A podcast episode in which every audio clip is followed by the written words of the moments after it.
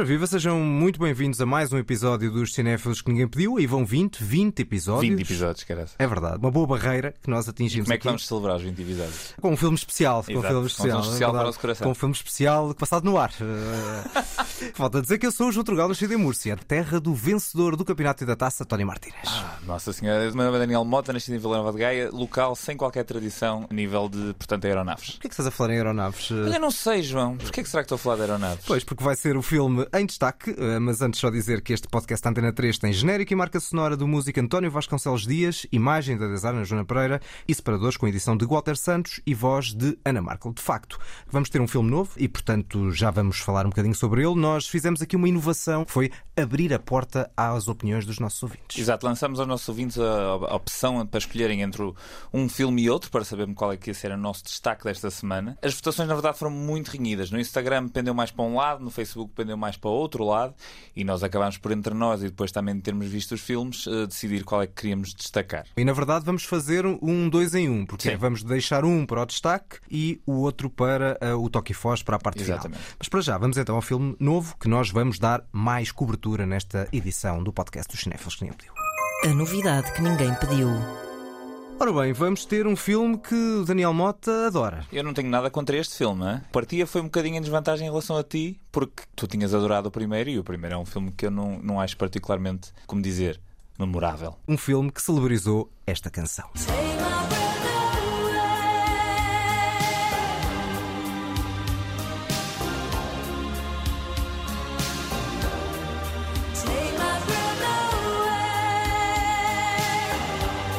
Cá está, Tu, naturalmente. tu adoras fazer-me isto, não é? Eu É. já te disse que é possível que eu tenha sido concebido ao som desta canção. Se Sim, me põe esta canção, eu fico um bocadinho desconfortável. Eu lembro-me de teres dito até eh, em tempos no episódio 3, mas já lá vamos, que esta é a música favorita da tua mãe. É Exatamente, certo? é verdade, é verdade. Há pouco não dissemos que o outro filme, o Vortex, de Gaspar Noé, de facto vai ficar para a parte final deste Exatamente. nosso podcast.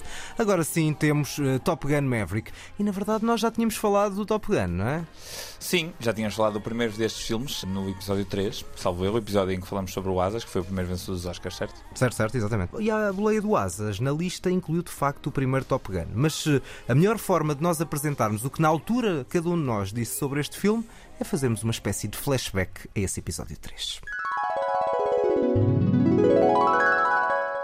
Isto é apenas o João, eh, senhor de idade Torgal, a colocar aqui o Top Gun Isso como um dos filmes a ver. A não perder. Como é que é mais propriamente. Ah, já agora, Torgal, eh, pronto, já, já me estragaste tudo, mas isto era o meu filme a não ver. Há um filme que pode ser a não perder e a não ver ao mesmo tempo. Exatamente, e, e este é de facto. Mas pronto, explica-me lá então porquê é que tu não foste marcado por esta Porquê é que eu não fui iconograf- marcado? iconografia do Top Gun? João, é assim, eu vi este filme com 20 anos. Já não estava no, espaço mental para ficar marcado por este filme. É extremamente kitsch, é muito parolo, mas eu não achei divertido o suficiente para dar a volta. Ah, Acho, acho só Epá, isso, acho só eu- isso. Acho um filme Eu acho que aquele estilo visual, com aquela cor de fogo, todo o rivalismo musical que é criado aqui, temos uh, o Wi-Fi marcante que ficou depois para a história, um certo lado irónico que aquilo pode ser considerado uma coisa meio machão e de, de pulsar da masculinidade, mas por outro lado também pode haver ali um toque de uma certa homossexualidade reprimida. E a propósito, ouçam um monólogo de Quentin Tarantino no filme Sleep With Me a falar sobre essa homossexualidade reprimida aqui no filme do, Eu e do o Tony Tarantino Scott. discordamos completamente que o Tarantino ainda mais diz que o Top Gun é um dos grandes argumentos de, de Hollywood.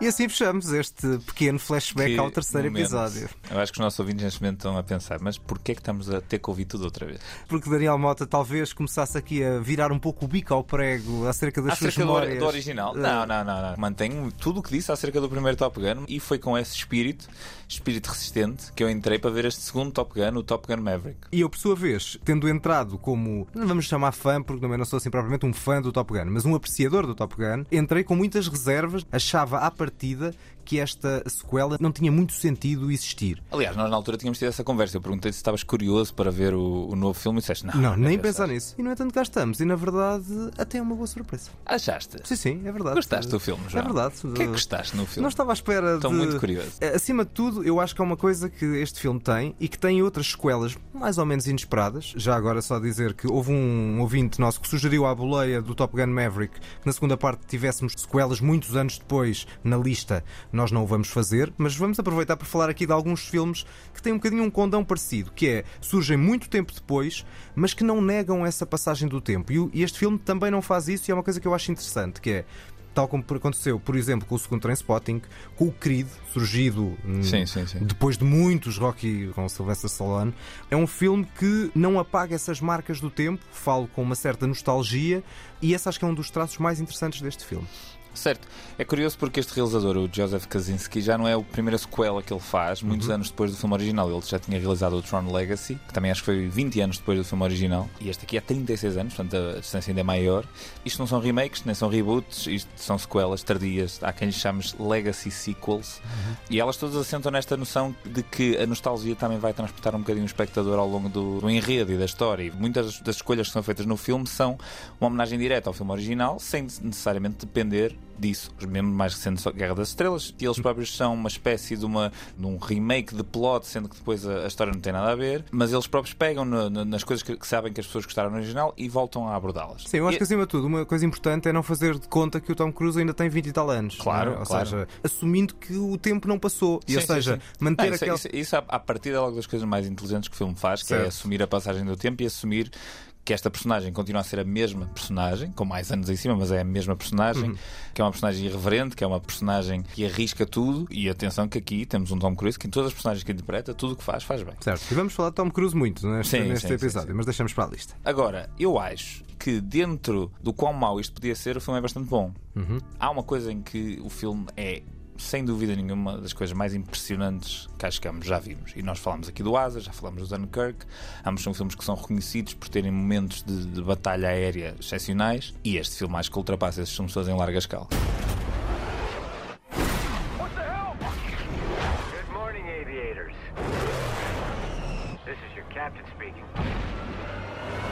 Lá está, cenas aéreas de Sim. cortar a respiração e muito bem conseguidas. Muito, muito bem conseguidas. Eles conseguiram não só voar de facto os atores, com as câmaras dentro dos cockpits, etc. Aliás, eram os próprios atores que tinham que pôr a câmara a gravar, que tinham que focar, aquelas coisas todas, que seria uma equipa técnica a fazer. Eram os atores que faziam já lá em cima, portanto, só quando desciam é que o realizador via o plano com eles e dizia, ok, agora faz assim, agora faz assado. Mas tu não reconheces isso já no primeiro filme? Mas o primeiro filme, apesar de fazer isso, não tem nem de perto nem de longe a extensão a que este filme chega, na maneira maneira como retrata isso. Ou seja, muitas das vezes no primeiro filme, quando aparece alguém no ar, aparece um plano muito mais fechado da cara e nós sabemos que aquilo não está de facto a acontecer. O que este filme faz é, numa altura em que isto podia ser tudo tomado de uma ponta a outra de efeitos digitais e de aviões falsos feitos em computador. Isso ser uma coisa super artificial. Isso ser uma coisa super artificial que não causava nenhuma sensação de perigo nos espectadores que o estão a ver. Este filme vai mais longe, segue um bocadinho a lógica que o próprio Tom Cruise tem vindo a, a, apresentar nos últimos anos em muitos filmes que faz e tenta fazer tudo a sério. E mesmo a forma como eles filmam a, as, as, perseguições e os voos de, das personagens principais, todas as câmaras estão em locais reais, fora um ou outro plano, como é evidente, mas isso seria expectável. Então todo o filme está extremamente bem editado, muito bem filmado e essas cenas são a razão pela qual o filme existe. Eu acho que não só, eu acho que também essa lógica da nostalgia, lá está, mas isso é preciso gostar do filme original. Eu tenho... Sim, mas mesmo sem gostar, certo. posso sentir tu... a nostalgia. No meu caso, eu não tenho essa relação nostálgica certo. porque eu vi o filme há muito, muito pouco tempo. Não, mas mesmo eu também não vi o filme, naturalmente, quando ele apareceu nos anos 80, né? Com 3 anos era mais difícil, podia, talvez pudesse ficar maravilhado. Mas ainda assim, mesmo que vejas depois, podes sentir essa nostalgia. Eu acho que ele gera isso nem sempre bem, mas em alguns momentos, eh, nomeadamente neste que eu vou aqui pôr, sente-se muito bem, até pela relação entre as personagens, as personagens do filme original e as personagens deste. You shake my nerves and you rattle my brain. Too much love drops them insane. You broke my will, but what a thrill. O Great Balls of Fire existia na, no filme original, volta a existir agora, na altura tocado pelo pai e agora pelo filho. Exatamente, na altura pelo Goose e agora pelo Rooster, na mesma família de, de animais. Há um agora, comentário... agora interpretado pelo Miles Teller. Exatamente, Miles Teller que me surpreendeu porque é um ator que eu em geral não sou grande apreciador, mas acho que ele aqui até está bem. Ah, eu, a personagem não acontece muita coisa. Aliás, uh, as personagens... Eh, São arquétipos básicos de uma dimensão que estão lá para cumprir um propósito que é haver batalhas aéreas divertidas. Não só, e mostrar a passagem do tempo do Sim. próprio Tom Cruise, inclusivamente na personagem de Jennifer Connelly. É? Sim, exatamente, mas eu acho que a grande valência deste filme é que ele todo, de certo modo, e acho que não de forma inocente, o filme é um meta-comentário acerca do que é o Tom Cruise, do que é uma estrela Isso. de Hollywood e de uma estrela de Hollywood que hoje em dia é rara E ele é uma das últimas, não se sabe, mas uma das poucas estrelas de Hollywood que ainda resta e que ainda levam pessoas ao cinema. E a dada altura no, no, no filme há mesmo uma linha de argumento que diz algo como: Esquece, Maverick, a tua espécie está a acabar, pessoas como tu vão desaparecer, etc. E ele diz: Ok, isso talvez seja verdade, mas não hoje. Eu acho que o filme é exatamente sobre isto. Ou Certo. seja, é sobre a perseverança da própria estrela de cinema até dar, né? E o Tom Cruise está a desafiar as leis da natureza, enfim, quase com 60 anos, continua a conseguir carregar um filme às costas. Certo, completamente. O filme tem um toque biográfico do próprio Tom Cruise, como por exemplo, vou falar de outro filme que tu não gostas muito, que eu adoro, que é o Birdman, relativamente ao Michael Keaton. Ou seja, Sim, sim, são, sim. é, são filmes que têm uma estrutura e essa estrutura parece feita que nem uma luva para o próprio ator. Ou seja, Exatamente. na altura, depois do desaparecimento dos holofotes sobre o Michael Keaton desde o Batman, aqui o envelhecimento de Tom Cruise, mas continua a ser uma estrela de Hollywood com grande peso, embora o peso seja naturalmente diferente do que acontecia nos anos 90. Claro. Mas a verdade é que a dependência do contexto contemporâneo é que faz também com que muitas das cenas neste filme ganhem outra força de relevância. Enfim, isso acontece em todas as alturas no cinema, em todos os filmes na história, é sempre assim. Eu acho que esse lado de nostalgia é interessante, é interessante nesta cena, é interessante, por exemplo, quando aparece o Val Kilmer, Exatamente, que, não é possível, que mas- também tem um lado Essa cena é, mas essa cena é muito bem conseguida. é muito bem conseguido, até porque é forte E e, nós sabemos o que é que se passa e vida remete para a vida do Val Exatamente. Kilmer e para o cancro na, na- na garganta que ele teve. Só que depois carrega muito, às vezes, na tecla da lamechice e de uma certa nostalgia. Mas isso bate certo com o primeiro, não é? Bate, mas aqui vai mais além. Eu acho que faltam aqui alguns momentos de sentido de humor que existiu mais no primeiro e que aqui faltam. Pois, talvez. Eu acho este filme, acima de tudo, extremamente formulaico. Ou seja, tudo o que não é as cenas de ação extraordinárias, eu acho que tudo o resto existe como uma desculpa para os momentos de ação. Eu não estava exatamente à espera que este filme, de repente, narrativamente fosse muito distinto e muito diferente, etc. Só que eu não estava à espera que fosse tão desinteressante. Pelo meio das cenas de ação inacreditáveis, tudo o que acontece passou-me completamente ao lado. O romance com a Jennifer Connelly, em particular, então acho uma coisa. Há zero química entre os dois, Certo. aquilo não funciona de todo. Mas a banda sonora é extremamente desinteressante, não me lembro de nada. É, um- é uma reutilização das coisas que aconteceram no primeiro, mas trocamos o, o Take My Breath Away por uma coisa que a Lady Gaga lhe apeteceu berrar. Vou-te arrepiar um bocadinho, queres? Vais. Arrepiar em mau, não é? Ok, ok, ok, ok. A ti e a mim, mas é só uns segundinhos, não andamos muito tempo Nem disto. queremos. Não, nem queremos, nem queremos.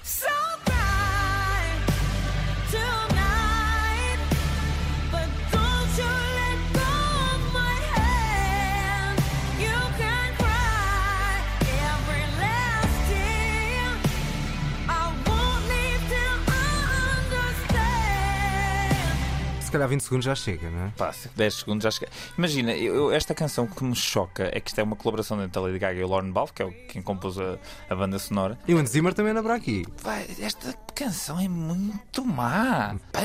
E sim, o Hans Zimmer também anda por aí, pois. E eu não surpreendido, né? Por estar cheio de vontade e cheio de felicidade a dizer mal do Hans Zimmer. Ainda até nem diga assim necessariamente mal desta banda sonora. Quer dizer, esta música é horrível, sim. Não, então, eu- então comparado com o Take My Breath Away, que é uma Sim, música claro. que eu acho é que está.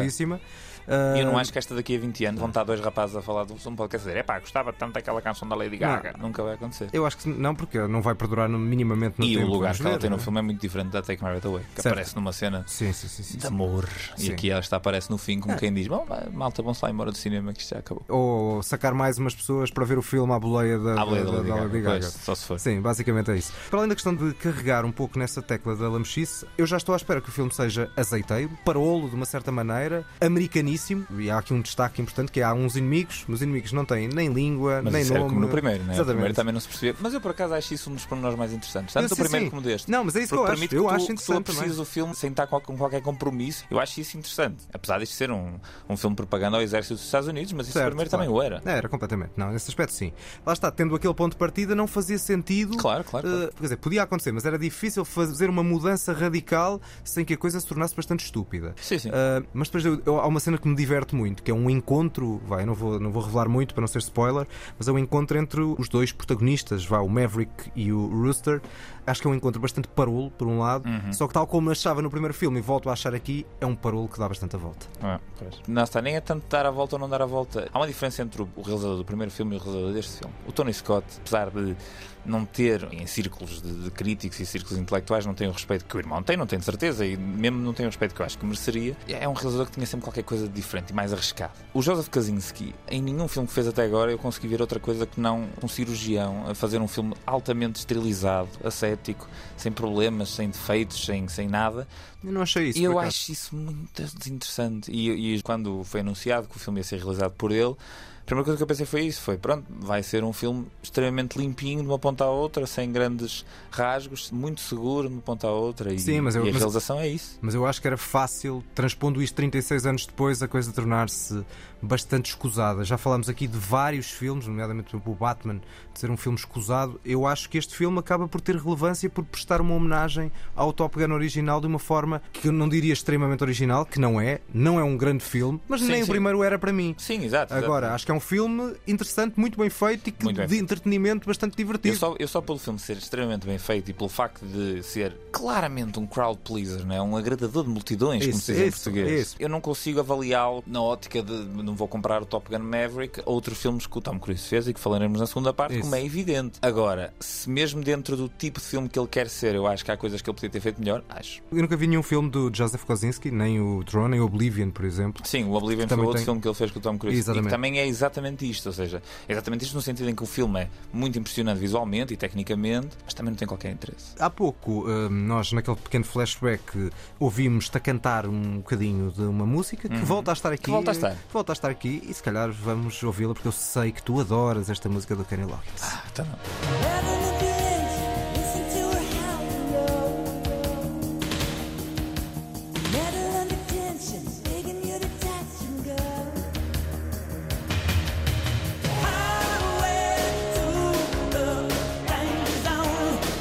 Entraste na Danger Zone. Fogo, então não entrei, já eh, estava aqui para te levantar voo. É Agora isso. sim, agora sim. Eh, Ouvi-te a cantar outra vez, como Claro. cantaste no primeiro, gostaste, não é? gostaste, porque é sempre afinadíssimo. E, e com alma, às vezes não é questão só afinação, é alma com que se Sim, canta. Kenny Loggins arrepia-me todo. Acerca de arrepiar-me todo, há uma sequência deste filme que também é uma homenagem copiada, uma cópia homenageada, não sei bem, de uma cena que acontece no primeiro, que é a cena de jogos praticados na praia, né? Só que nesta vez não há Wi-Fi, infelizmente. Não um high five, mas há muita masculinidade, Ah. né? Ah, músculos e tal. Pronto, Certo. já está. Mais uma cena horrível. Ainda assim, pode ser horrível, mas tem também uma, uma relação com a lógica do próprio Tom Cruise. Eu acho que é a única personagem que tem efetivamente fulgor e uma é maior que tem complexidade. algum arco, né? Sim, sim, sim. E acho que, e- mas eu acho que isso é também propositado, não é? As outras personagens estão lá um bocadinho para criar o ambiente para o próprio Tom Cruise. Isso também mostra que a personagem é a mesma, não é? A irreverência é a mesma, mas há ali talvez um lado de maior maturidade. Ele, neste caso, passa a ser instrutor, não é?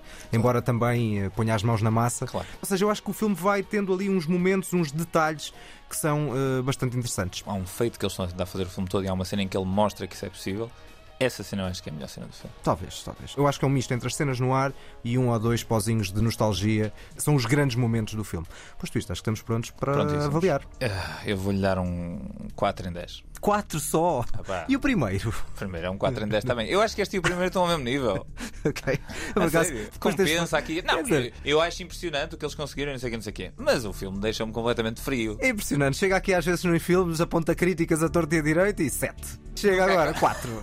É muito fraco, pá. É tipo, eu já vi filmes que vamos falar na segunda parte, filmes do Tom Cruise recentes, que são basicamente isto, que é uma desculpa para ter sequências de ação inacreditáveis, mas esses filmes têm qualquer coisa pelo meio que torna aquilo interessante. Este filme pelo meio de, ei, olha eles a voar, que impressionante. Não acontece mais nada. Eu Isso é vou- para isto, eu vou ao, Zumarino, que tem lá uma, uma cena que é uma experiência de, em 4D. Enfim, cortando aqui o eitarismo de Daniel Mota. Não é olha etarismo, é realismo. Dizer que a minha nota do primeiro seria pá, um 7, também não é uma obra-prima. sete. E este é um 6,5 e um Sete, Um 6,5 João. quando eu estava a achar que iria dar um 1 ou um 2 pelo Sete. absurdo de que é este filme. Há uma curiosidade, este filme neste momento no IMDB, ou seja, não vale nada, eh, mas este filme no IMDB neste momento é o filme da filmografia do Tom Cruise com melhor cotação. Claro, mas isso também acontece muitas vezes nestes blockbusters. nos- 8.7. Nos primeiros, nos primeiros dias, Está aquilo é um fulgor gigantesco. Ora bem, 6,5 e 4 significa que temos então uma média de 5,25. Impressionante. Desta vez fui eu a dar melhor É, acho nota. que é a primeira mas pronto. vez, acho mas é a neste caso o vez. filme também foi escolhido por mim. Mal parecia que não fosse assim. Sendo assim, vamos para a segunda parte e de facto vamos escolher filmes com Tom Cruise. A lista que ninguém pediu. Ora, vamos ter então filmes com Tom Cruise numa filmografia que já eh, atravessa várias décadas e grandes, grandes realizadores. Grandes realizadores e, pelo meio, grandes filmes, na verdade. Eu acho que o Tom Cruise, infelizmente, por culpa de alguma, digamos, poluição sonora que a sua persona extra cinema causa, por toda a sua filmografia existem filmes extremamente interessantes e há alguns que são, de facto, para mim, obras-primas. Basta dizer os nomes dos realizadores: Scorsese, Coppola, De Palma, Kubrick, Paul Thomas Anderson, Spielberg, Oliver Stone, Barry Levinson. É Não gente... podem estar todos enganados. Exatamente, é isso. É muita gente com muito fulgor, com a, a falha, talvez, de nunca ter ganho um Oscar, mas também, a uma dada altura, pareceu que o Tom Cruise já não estava muito interessado nisso, ou Sim, seja, sim, sim. já não estava a procurar papéis que lhe permitissem chegar, chegar a esses voos. Dizer que isto também foi uma ideia do. Lá está, como nós acolhemos as sugestões Claro. que os ouvintes nos vão dando. Pedro Cardoso deixou-nos essa. Pedro. Deixou-nos essa ideia porreira de escolher filmes com o Tom Cruise, filmes a não perder e a não ver, e é exatamente o que estamos aqui para fazer. Tom Cruise tem 45 filmes, eu vi cerca de metade. É este o meu universo e admito já que há pelo menos dois filmes, duas falhas que eu gostava de ver, está na minha lista para ver. Nunca vi um uma das colaborações com o Spielberg, nunca vi o Guerra dos Mundos. Ok. E também não vi, curiosamente, o filme em que ele entrou, que ganha o Oscar de melhor filme, que é o Rain Man Encontro de Irmãos. Eh, Não vi esse filme e, portanto, essas duas são talvez as, mais, eh, as maiores falhas. Depois há muita coisa recente que eu não vi, mas também não acho que seja assim tão Se não interessante. perderes por aí além. né? Sim, que sejam imperdíveis. Ah, Se calhar uma ou outra, mas não tudo. Eu destes filmes todos, eh, à volta de 12, 13 que não vi. Que é um ou outro que eu, na verdade, não tenho a certeza se vi ou não. Portanto, também não Portanto, ficou, são né? memoráveis, não é? Não são, não são memoráveis. Posto isto, vamos então às escolhas. Como é hábito, para quem não sabe, dois filmes a não perder cada um, um filme a não ver, em jeito de quiz. Vamos passar um pequeno certo.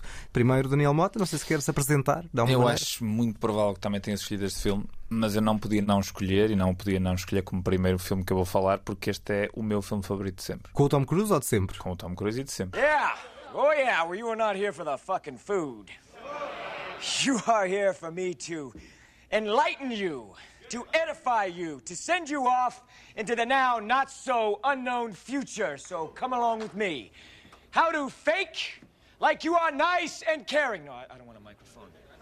Now, this, this is a quite an important chapter, as you will see. Pois, lá está. Não só o filme é uma das minhas escolhas, como o certo também é, o- é praticamente. Não é o mesmo certo, mas é o certo da mesma ideia. Há tantos filmes dele que eu gostava de destacar, entre a colaboração dele com Michael Mann, o Colateral, o Edge of Tomorrow, que é um filme recente, No Limite do Amanhã, que eu acho um filme de ação bastante interessante. Há vários filmes dele que eu podia ter escolhido, mas eu não podia não escolher o Magnolia, do Paul Thomas Anderson, de 99, porque é o filme responsável por eu fazer o que faço hoje e é o filme responsável por eu gostar de cinema. Por isso é que eu digo que é o meu filme favorito. Se é o melhor filme de sempre, não. Portanto, o Magnolia está para ti como o Era uma vez na América está para mim. E, Pronto. portanto, tínhamos que trazer nestas não, escolhas. Não podia há, não exatamente. escolher o Magnolia. E eu também, eh, não tendo essa ligação que tu tens, também dentro dos filmes do Tom Cruise, este era para mim evidente, porque é- estamos a falar de um dos realizadores das últimas décadas que eu mais aprecio e é o filme dele que eu mais aprecio, Pois. o Magnolia. Portanto, é uma obra-prima de Paul Thomas Anderson. Ahm, e, portanto, deixo-te começar as apresentações. Eu lembro-me da primeira vez que vi este filme. Espera amor, espera aí, muito amor, muito É, vai haver muito amor. E eu sei perfeitamente que o filme tem defeitos e todos os filmes têm defeitos e não sei o quê. Mas não há nada neste filme que eu não gosto. O filme bate certo do início ao fim com tudo que eu aprecio. Acho que eu cresci, a forma como eu gosto de cinema cresceu depois de ver este filme de uma maneira especial. Mas a primeira vez que eu vi este filme foi, lembro-me perfeitamente, estava em casa e disse: Ah, vou só por aqui a dar este filme que acabei de comprar, este DVD que acabei de comprar que tinha ouvido falar e vou só ver um bocadinho. E passado um bocado, lembro-me de pensar assim: Bom, já vi para aí uma hora de filme, tenho que, que ir para as aulas.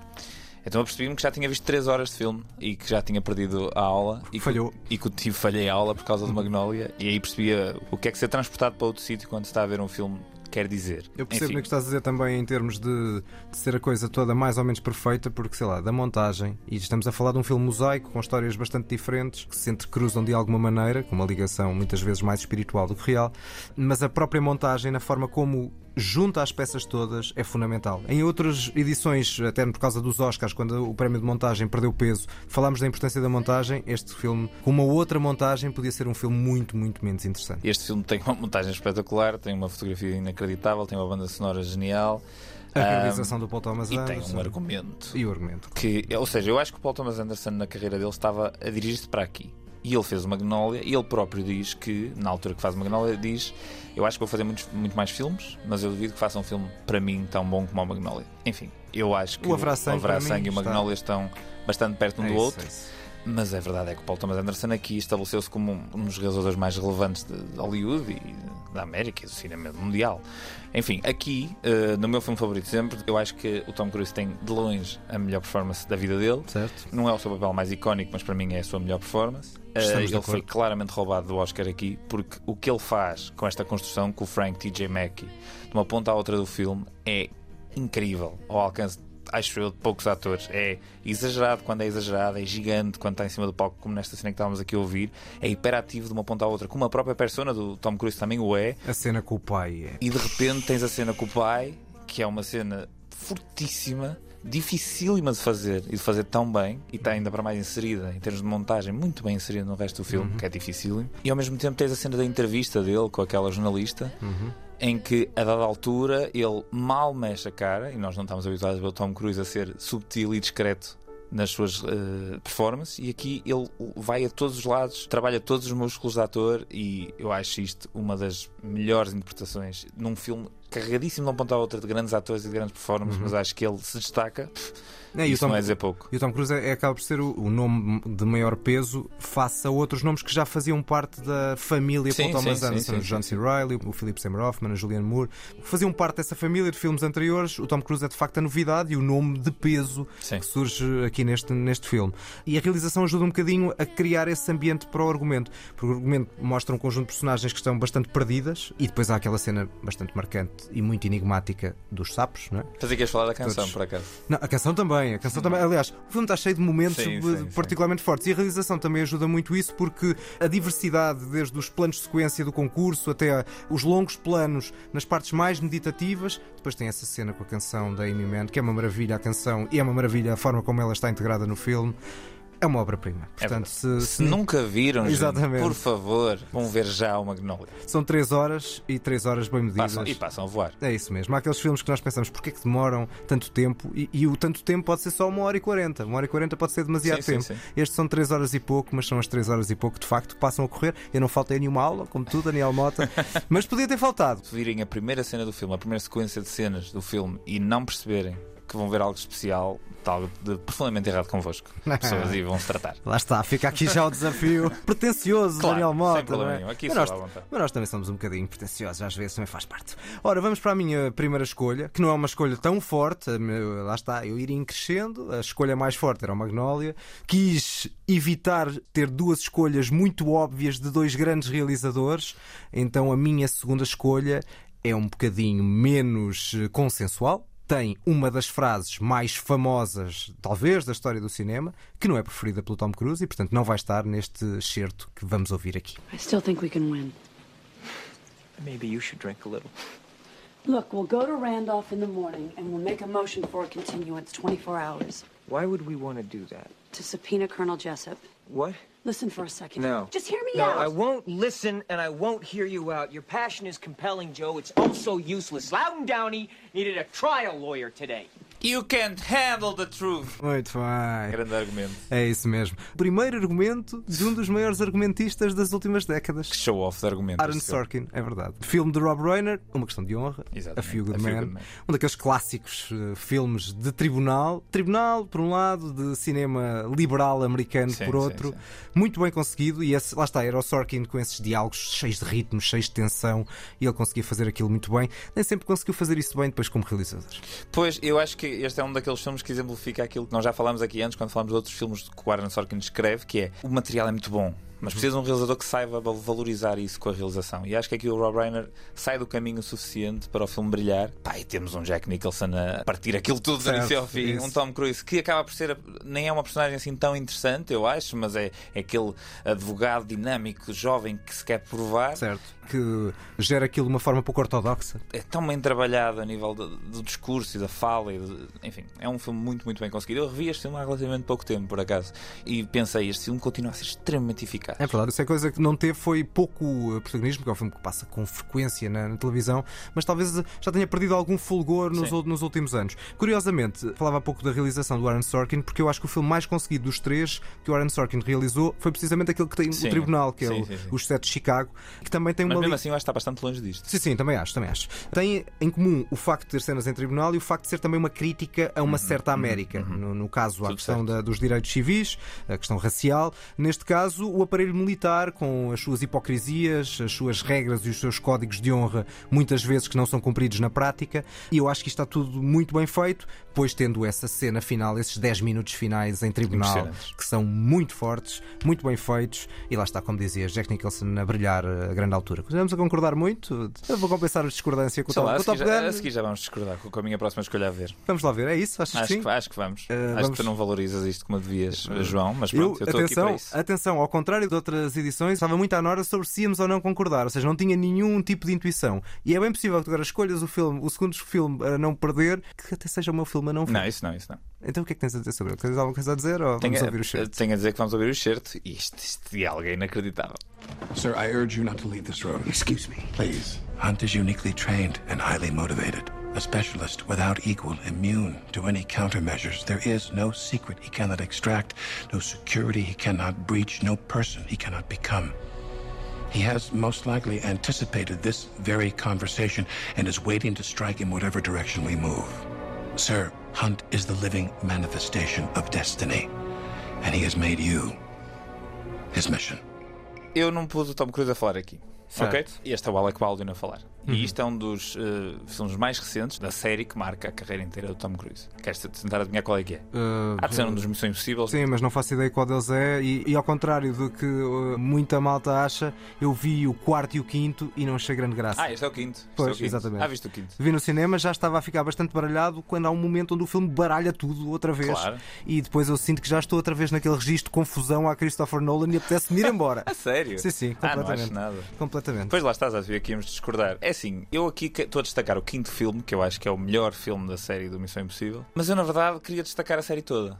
Porque eu acho que, desde o primeiro filme de 96 do, do Brian De Palma, o Tom Cruise construiu aqui uma identidade, ou construiu aqui uma, uma- um alter ego, quase o Ethan Hunt, que aqui é descrito como The Living Manifestation of Destiny, que eu acho uma frase inacreditável. Como é que alguém sequer pôs isto num argumento? Mas a série foi um bocadinho vacilando com a sua identidade, sobre que filmes é que queria ser, etc. O segundo filme com o John Woo é uma. É um filme muito mau. O terceiro filme entra o J.J. Abrams e leva aquilo para um sítio mais realista, mais um bocadinho como ele faz com tudo o que, o que entra, na verdade. O terceiro é o que tem o Philip Seymour Hoffman. Exatamente. O terceiro é o Phil- Philip Seymour Hoffman, que é o, o vilão mais conseguido até Forte, agora. verdade. No quarto filme, o Red Bird, que tinha antes só realizado filmes de animação, como o Ratatouille e o Incredibles, fez o quarto filme. E a partir do quarto filme até estes mais recentes, que depois já não é o Red Bird que faz, já é o Christopher McQuarrie, que é o colaborador que tem estado com o Tom Cruise mais nos últimos anos, inclusive é um dos argumentistas do próprio Top Gun Maverick. Eles transformaram estes filmes numa espécie de uma prova de que o Tom Cruise é o Buster Keaton do nosso século XXI. O Buster Keaton. Exatamente. Porquê? Só falta dizer o Charlo. Não, não, não. Buster Keaton no sentido em que tudo o que eles eh, se propõem a fazer nestes filmes é vamos expor este homem na situação mais perigosa Ah. e mais desafiante fisicamente possível e as pessoas vão ver o filme porque que raio é que o Tom Cruise vai fazer agora? Não no sentido dos gags do humor, mas no sentido das piruetas. Das, eh, das proezas físicas, verdade. Exatamente, é isso. Ou seja, a dada altura temos o homem pendurado no Burj Khalifa, temos o homem pendurado num avião, temos o homem a fazer um halo jump, que é um, um salto que se faz acima da atmosfera, altíssimo, uma loucura, e que se abre para quedas muito em baixo. Temos o homem a andar de moto, temos o homem a correr sabe-se lá para onde, temos o homem em cima do teito, temos o homem a pender de um, de um helicóptero que parece que vai cair para o meio do... Enfim, eles levam isto a um extremo de uma loucura tal que eu acho que não há como não admirar que eles têm conseguido construir, o exemplo que eles têm dado nos últimos filmes. Claro que isto não são filmes que são unicamente feitos, nem tudo o que nós estamos a ver ali é obviamente real, existe muita ajuda de efeitos digitais e não sei o que, não sei o quê, mas a premissa e a, e a forma como eles estão a vender estes filmes como sendo o Tom Cruise saltou entre dois edifícios e partiu um pé, e as pessoas vão ver o filme porque querem ver a cena em que ele partiu o pé, e o plano está lá em que se vê ele a partir o pé.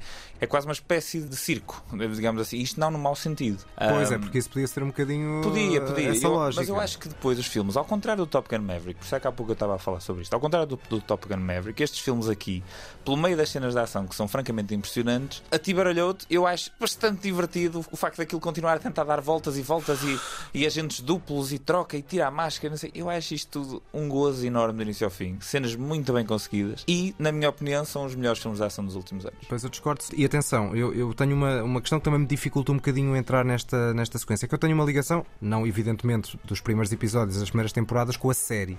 Ainda apanhei, muito novinho, um regresso da Missão Impossível nos anos 90, que teve um- uma nova, Sim, umas sim. novas temporadas com novos episódios, mas também de ver os episódios antigos. Ou seja, mesmo o primeiro filme do Brian Palma, que é o meu favorito da série, eu gosto, mas tenho sempre aquela ligação que é, ah, estava à espera de ser mais próximo da série. Isso é uma coisa bastante irracional, ou seja, eu Sim, admito. sim, mas, eu mas- admito. mas eu é. compreendo. Ou seja, quando tens Eu uma ligação. ligação com a série, por exemplo. Ou Com a seja, série de televisão. Série de televisão, exatamente. Que não tem a ver, as personagens são diferentes. Ou seja, eu quando entro naquela lógica mais moderna, mesmo desde o, no primeiro filme do Brian Palma, eu sinto aquela falta de alguns ganchos da série e, às vezes ainda vejo alguns episódios da série em que mesmo quando o argumento é às vezes um pouco patético, mas tem graça mesmo em termos de, de filmagem, da forma Sim, como é sim, filmado, sim, sim. algumas cenas são, são, têm uns planos interessantes, aquelas personagens muito caricatas com aquelas acrobacias.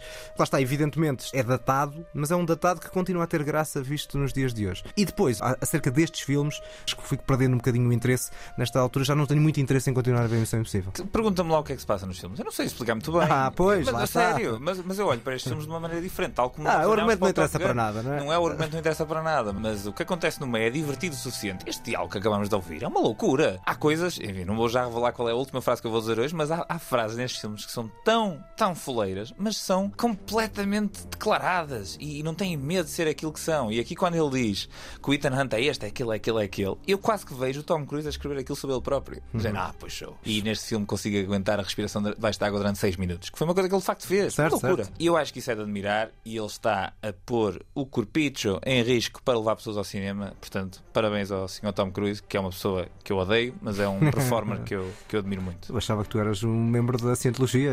E se fosse também nunca te dirias. Exatamente, é verdade. Antes de passarmos para os filmes a não ver, dizer que eu escolhi o Magnolia e uma questão de honra, mas aprecia muito ter escolhido o Eyes Wide Shut, o de olhos bem fechados. E a minha aprecia muito escolher o relatório minoritário. Por exemplo, exatamente. Que é um grande filme. É isso. Também gostei muito dos outros dos filmes em que o Tom Cruise foi nomeado para melhor ator, o Nascida 4 de Julho, do, do Oliver Stone. Esse já seria mais difícil para mim escolher, porque gosto mais, bastante mais destes outros. Mas também pronto, acho o Jerry Maguire uma comédia divertida. pois, aí, aí, já, aí já discordo. Comédia Aí já divertida. discordo. Comédia Aí já- divertida. Aí já discordo.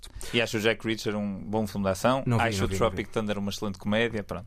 Mas isto ele não tem um papel assim tão preponderante. Mas em específico no Eyes Wide Shut gostava mesmo de, de ter escolhido. Acho que é um fecho de carreira do Kubrick incrível que vai buscar um ator e uma atriz Sim, sim, que, um que são- casal, que era um um casal. casal para fazer de um casal numa espécie de crise de identidade. Aquilo parece.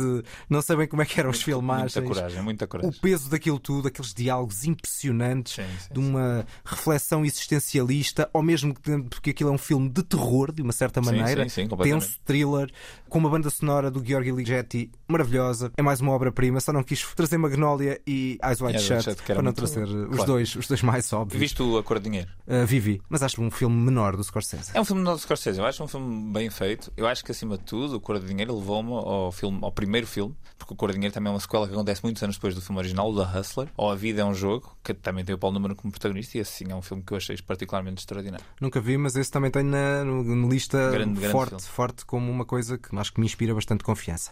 Ora, vamos para as escolhas a não ver. O que é que tens a dizer sobre a tua? Cansado? A melhor coisa deste filme é a canção que abre o filme. In the end, it was Thomas Tipp, your father's friend, the man whose job you saved, who wrenched the company back into your control. Tommy.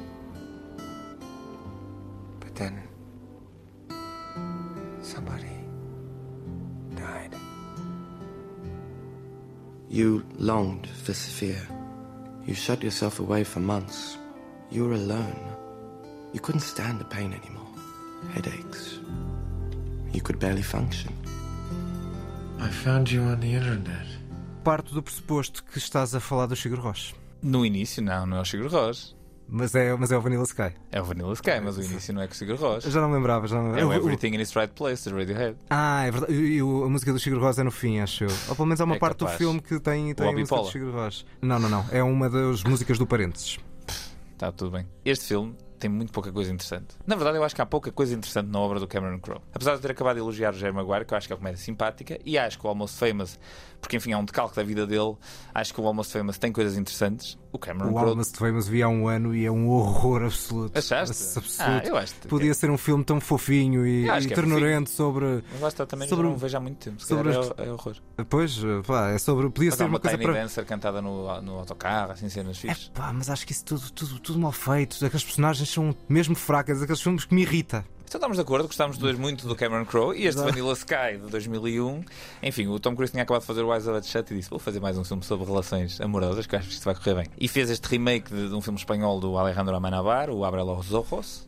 Que nunca vi o original. Nunca e, esse, original? e esse assim é uma vergonha para mim. Não. De uma compatriota meu. Compatriota, claro. Não, e repara, o original é muito mais interessante que este aqui, nem que seja porque é o original. Eu tenho a certeza, sem ter visto e ter tendo visto E uma, este. e uma das coisas que estraga este filme, por exemplo, nós estávamos a ouvir este shirt com esta, não sei bem se lhe chama banda sonora, mas com esta guitarra dedilhada de forma romântica. O filme original tem uma abordagem completamente diferente. O filme original não tem medo de ser um thriller, não tem medo de ser claramente uma homenagem ao, ao Hitchcock, ou uma espécie de vertigo que este filme depois também se torna. O Tom Cruise dá, dá tudo o que tem, como ele dá sempre, mas este filme é muito mau. Pois, não sei se já, já espalhaste suficiente ódio sobre o Cameron Crowe. Ah, agora vem o Jeremy Maguire. venha daí, venha daí. Então, o que eu te posso dizer, e acabando neste caso sem qualquer dúvida sobre É show me the money. é que a demonstração de- do que eu aprecio o Cameron Crowe é que dos três filmes que eu vi do Cameron Crowe, o Vanilla Sky é o que eu gosto mais. e portanto, vamos passar ao meu filme a não ver.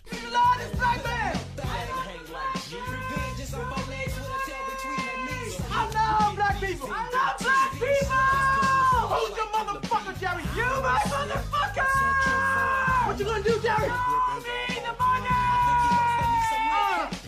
Congratulations, you're still my agent.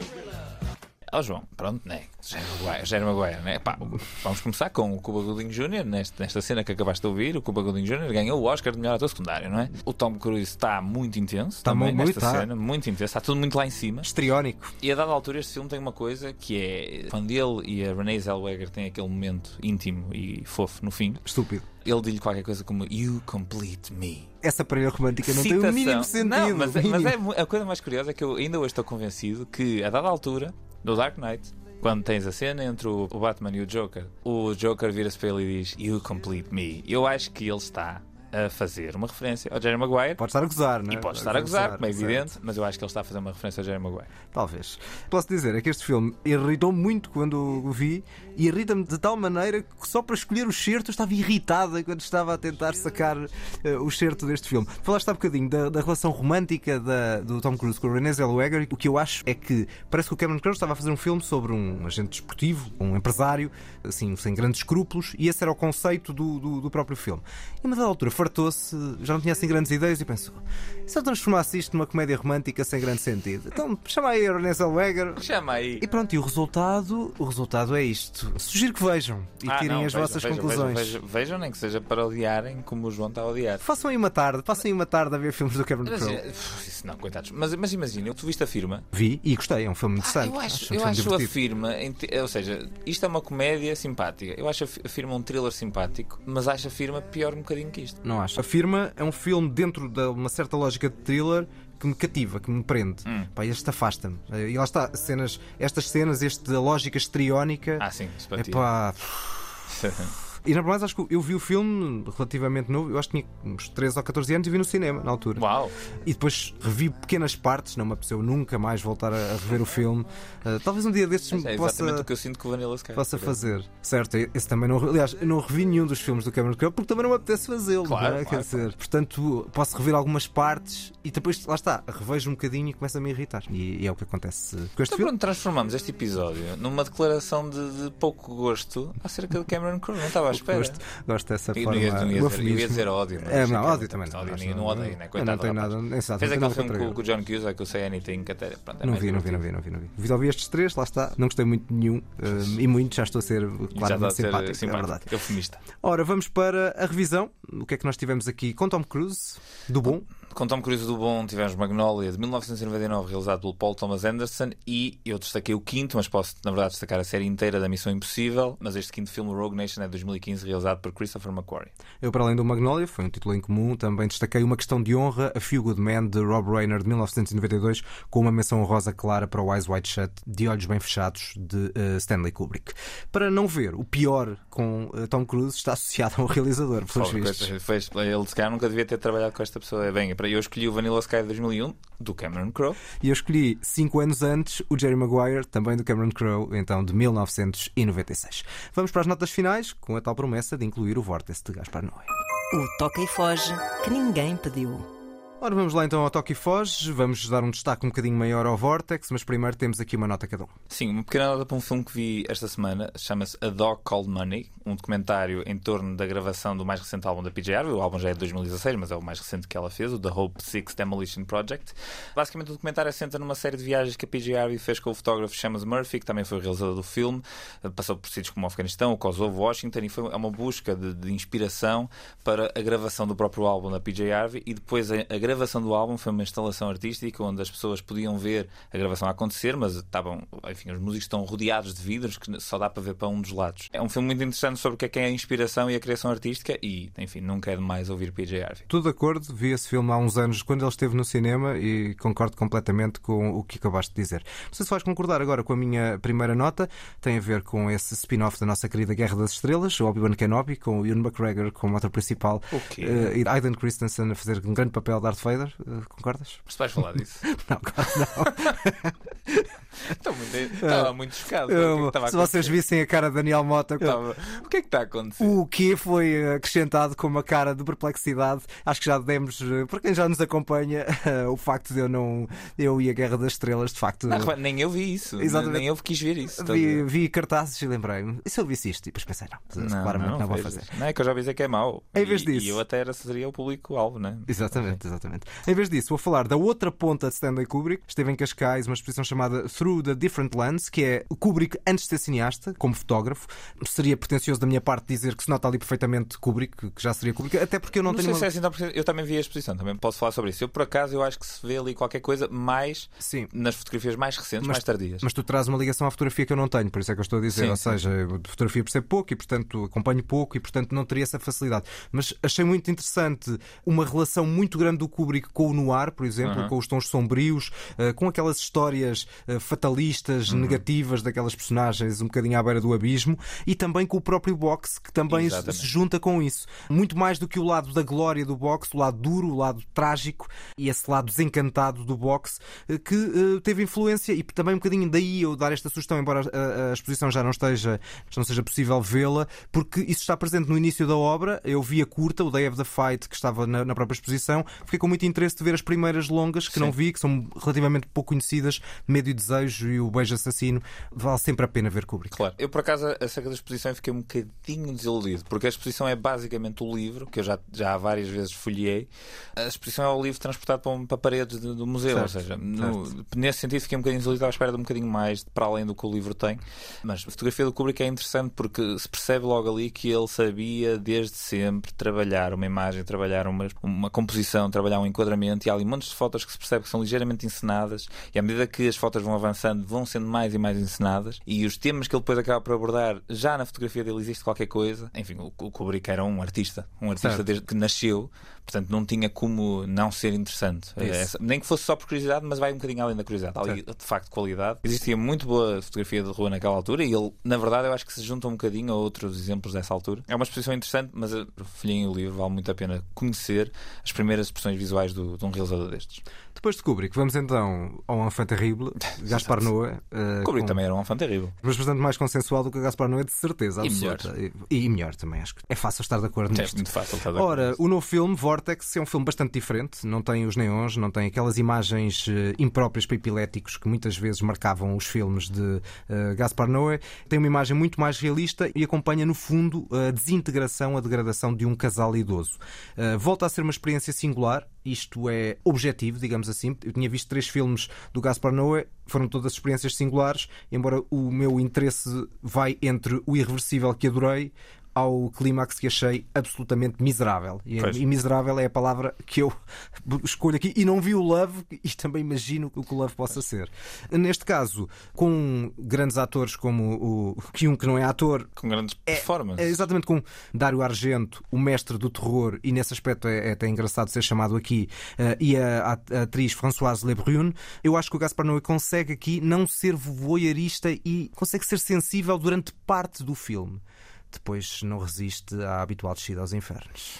Pois eu fiquei muito desiludido com este filme. Estava à espera de uma coisa transcendente, interessante. Eu, eu, eu se calhar gosto um bocadinho mais do Gaspar Noé que tu, até, mas é mais num sentido estrutural e, e estético, não necessariamente, mas formalista. Eu acho que ele tem sempre uma abordagem diferenciada, interessante e, enfim, Sim, mas eu acho que, que, se, que se repete um bocadinho de filme para filme. Ou seja, É o. Climax, o Enter the Void, o próprio Love, tem, tem muita coisa em comum e há um lado rebelde dele, que é sempre a mesma rebeldia, mas pronto, é aquele estilo. Sim, eu acho que às vezes o formalismo se esgota em si próprio e mesmo no caso do Enter the Void, que eu acho o filme interessante, mas na parte final eu sinto que a última meia hora do filme já não existe. O filme já não existe. Sim. Ele já está ali uh, a fazer render o peixe. E eu acho que ele aqui também acontece um pouco isso. É... Eu acho que este filme rende muito, tem muito pouco peixe e está sempre a Isso também render é verdade. peixe. Eu acho que a única coisa que eu acho que é interessante neste filme é nós estarmos a ver o filme e, e a perceber que desde o início o filme tem uma, uma lógica estética que é apresentar sempre dois planos em simultâneo.